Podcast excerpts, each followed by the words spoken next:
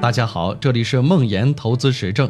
梦岩是且慢创始人，在互联网金融行业十余年，深入理解并实操美股、港股、A 股等多种投资方向。每周都会记录自己的实盘业绩和心得体会。感兴趣的话，可以关注梦岩的微信公众号。今天和大家分享的是如何找到下一个腾讯。最近连着读了《九败一胜》和《腾讯传》。因为对这两个企业和产品都很熟悉，所以第一次尝试用代入感的方式去读书，把自己放到书中的各种事件中，很有意思。书中的很多细节是第一次读到，如 “Thank you” 大战时，马化腾瘫在沙发上喃喃自语：“他怎么可以这样？”以及再有一周，腾讯就完了。回想到当天那个艰难的决定，仿佛能嗅到文字背后腾讯作战时的紧张气氛。当看到张志东说：“当我们看到 Live Manager 的时候，便知道；当我们看到 Live Messenger 的时候，便知道战争即将结束了。”回想起 Windows Live Rebranding 的那段日子，唏嘘不已。读完后很后悔，曾经很多次想买腾讯的股票，但一直没有下手，还是不够懂。比起漂亮的财务数据，腾讯底层的基本价值观。快速迭代能力以及容错的体系，打造了一个庞大的反脆弱系统。我觉得这才是腾讯的核心基因。尝试总结了腾讯的三个竞争力，不一定对：一、把用户价值和用户体验当做企业的基本价值观；二、小步快跑，试错迭代，不仅是产品，也包括团队；三、坚持灰度管理，打造亚马逊森林式的企业文化。先来看第一个竞争力，把用户价值和用户体验当做企业的基本价值观。用吴晓波的话说，从 QQ 上线的第一天起，马化腾就是那个只看见了鸟的好学生，那只鸟就是用户。马化腾和张志东在开发 QICQ 的时候，ICQ 早已成熟并进入中国市场，而且已经有三款汉化版的 ICQ 产品被使用。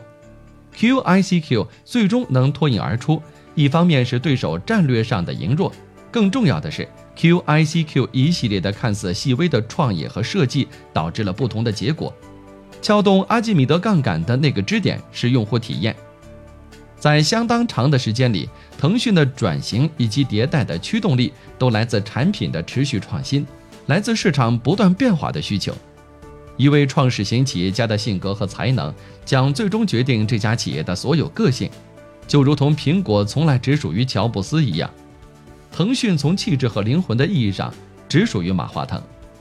书中描述了一个细节：马化腾针对腾讯的一个产品，一年内有超过一千封关于用户体验的邮件讨论。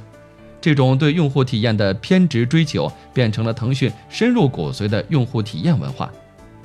再来看第二个竞争力。坚持小步快跑，试错迭代，不仅是产品，也包括团队。找到了用户体验的锚，腾讯的下一个密码就是渐进式的创新，小步快跑，试错迭代。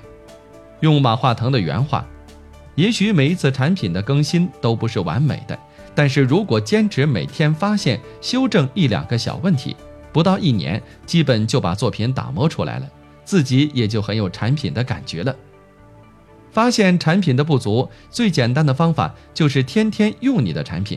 我相信，如果产品上线的时候，产品经理能坚持使用三个月，一定会发现不少问题。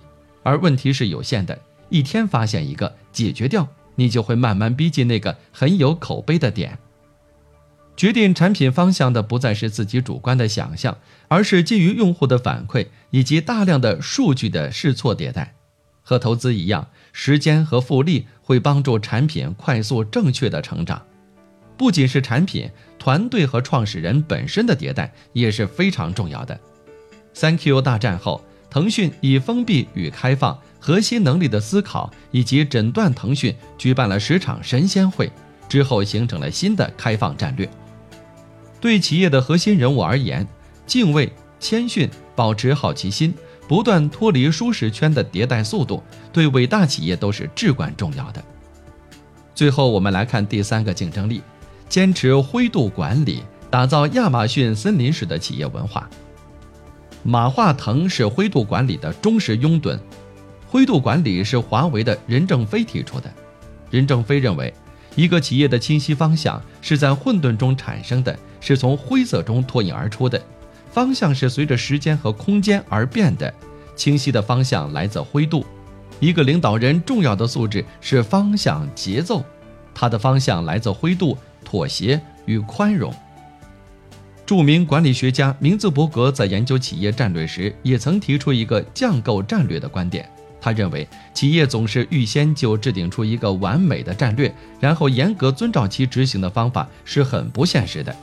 企业更应该一边行动，一边形成和修正战略。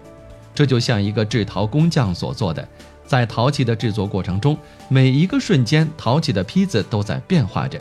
这时，工匠需要敏锐地察觉到它是怎么变化的，然后适时调整策略和构思。